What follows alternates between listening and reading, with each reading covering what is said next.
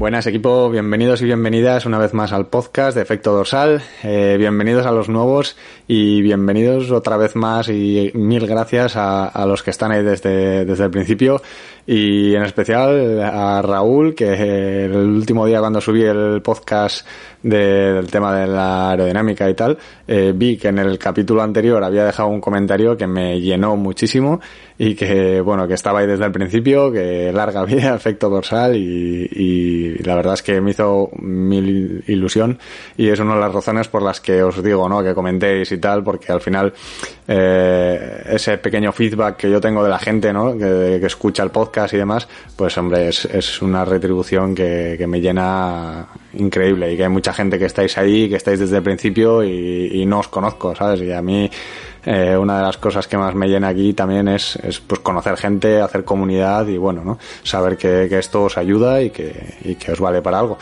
Eh, Nada, hoy el capítulo va a ser para corredores, ¿vale? Eh, se acerca la San Silvestre virtual, ya sabéis que, todavía os podéis apuntar, tenéis el link en la descripción. Ya somos más de 200, ya os dije que, bueno, que había tenido un problema con el patrocinador, el colaborador con, con el que estaba trabajando y sigo buscando cositas para poder sortear, ¿vale? La inscripción es gratuita y nada, animada a vuestra gente a que, a que se apunte, ¿vale? Lo que decía, hoy vamos a ver un poco cómo ir preparando ya esa carrera, ¿vale? De cara a la semana que viene, que queda una semana. Y nada, como siempre, sintonía del programa y arrancamos.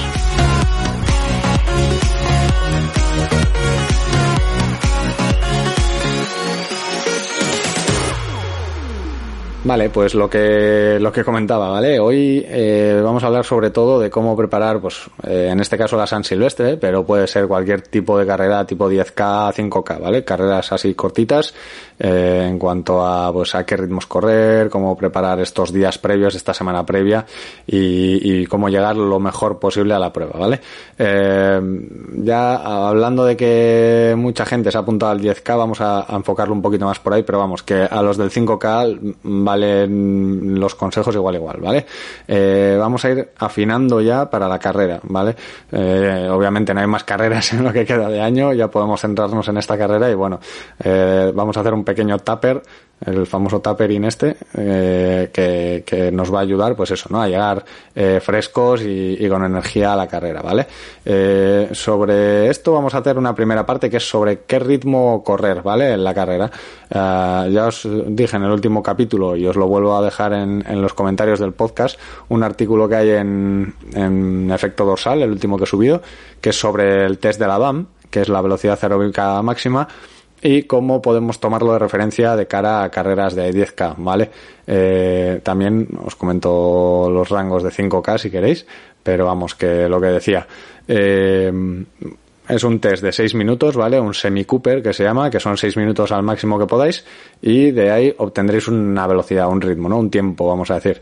Entonces, eh, simplemente, pues aplicar a ese ritmo el, para el 10K el 80-90%, ¿vale? De la BAM, que es el rango en el que nos vamos a poder mover. Eh, yo os recomendaría empezar con el 80% de la BAM, ¿vale? De esa velocidad. Y si os veis que, que podéis arrancar un poquito más en los, en el caso de, la 10K, en los eh, 5 kilómetros, 4 kilómetros del final, subir un poquito más al 90%, ¿vale? En el caso de, del 5K, pues hombre, podéis empezar los 2 kilómetros primeros o así al 90, 80 y mucho, y si veis que, que os sobra, pues podríais subir hasta el 92, 95%, ¿vale? Eh, estamos hablando de que ya vamos casi a tope, vamos con el gancho, son 5 kilómetros, es una prueba que, que es cortita, ¿vale? Si, si eso es, si quieres buscar rendimiento. Si lo que te has apuntado al 5K es porque no tienes mucha experiencia y, y quieres alguna prueba un poquito más corta, eh, pues lo mejor es aplicar los ritmos de 10K, ¿sabes? De 10 kilómetros, que es al 80-90% de, la BAM, si quieres el 85-90 para no irnos tan bajos, tan reservones y, y, punto, intentar mantener ese ritmo. Obviamente esto es ensayo-error. Eh, con las carreras, si eres novato, entre comillas, pues vas aprendiendo y vas conociéndote también a ti mismo, que es lo que decía en el capítulo de la temporada, ¿no? Que el autoconocimiento en el entrenamiento es el mejor, el mejor entrenador. Eh, sobre este test, pues decir que también ya con esos ritmos de la BAM podéis calcular vuestras zonas, ¿no? Como, como os ponía la tabla de, de Navarro y compañía, eh, que, que, sirve para establecer zonas de entrenamiento en cuanto a ritmos, ¿vale? Con respecto a la BAM, eh, pues para ritmo de series, para rodajes, etcétera, etcétera. Es una tabla muy interesante, eh, sirve incluso para entrenamiento por frecuencia cardíaca o ritmo y la verdad es que es un, una referencia, ¿no? De cara a establecer zonas.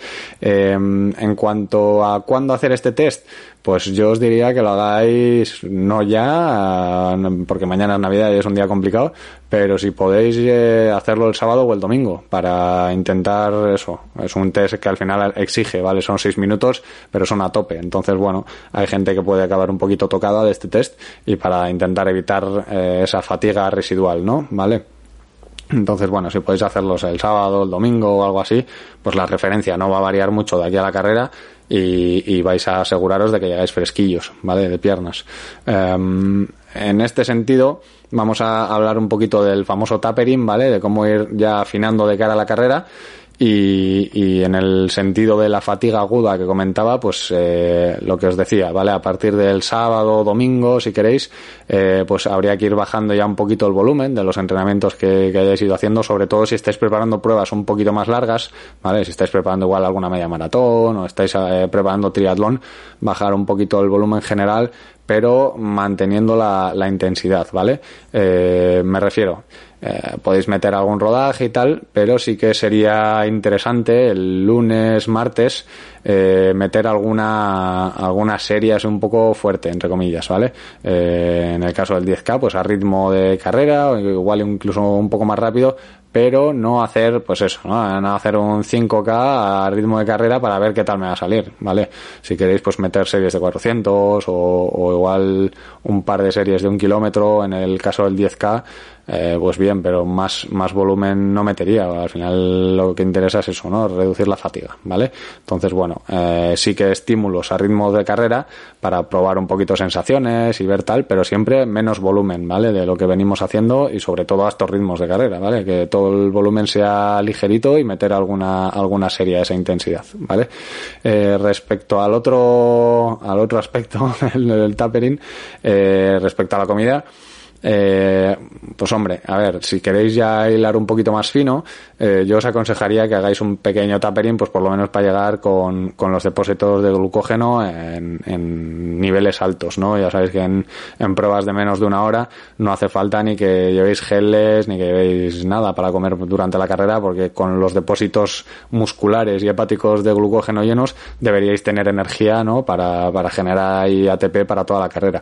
Entonces, bueno, a Nochebuena disfrutarla, el día de Navidad disfrutarlo y luego ya si queréis a partir del sábado o domingo eh, meter un par de días de bajar bastante el nivel de hidratos de carbono, ¿vale?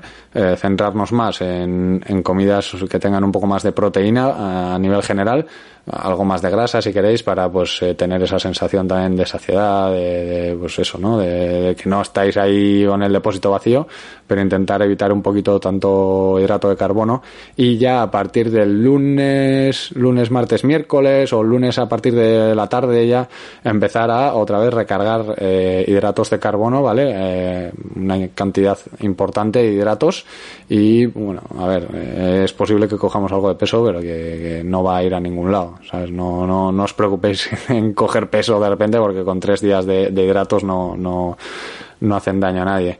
Y, y, nos van a ayudar, como decía, a llegar al día de la carrera con los depósitos de glucógeno bien llenitos y bien bien trabajados, ¿vale? Así, pues eso, podemos tirar los 10 kilómetros sin necesidad de tomar algún gel. Si queréis llevar algo de agua para, para la carrera, porque eso sí que no va a haber avituallamientos. Y, y de hecho, eh, sobre esto tenéis también un artículo que hice hace tiempo sobre riñoneras de hidratación y cosas de estas, porque son bastante interesantes desde lo del COVID, que mucha gente no tiene fuentes o, tal, y, o no quiere beber de la fuente.